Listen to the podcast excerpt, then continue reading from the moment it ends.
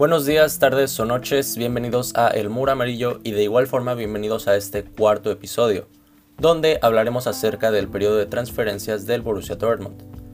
Desde la temporada anterior, se supo que Lucas Piszek se iría al final de la temporada como jugador libre, al igual que Leonardo Valerdi, que había sido prestado al Olympique de Marsella, que se fue por un total de 11 millones de euros.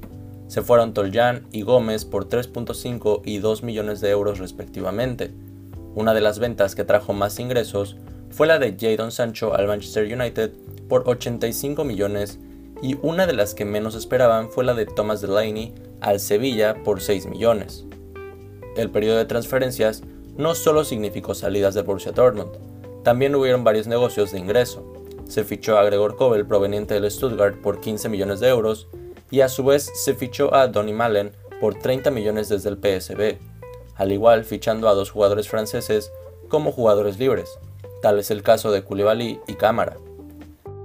En las últimas horas del mercado se cerró la sesión con opción a compra del defensor del Wolfsburg, Marin Pongracic.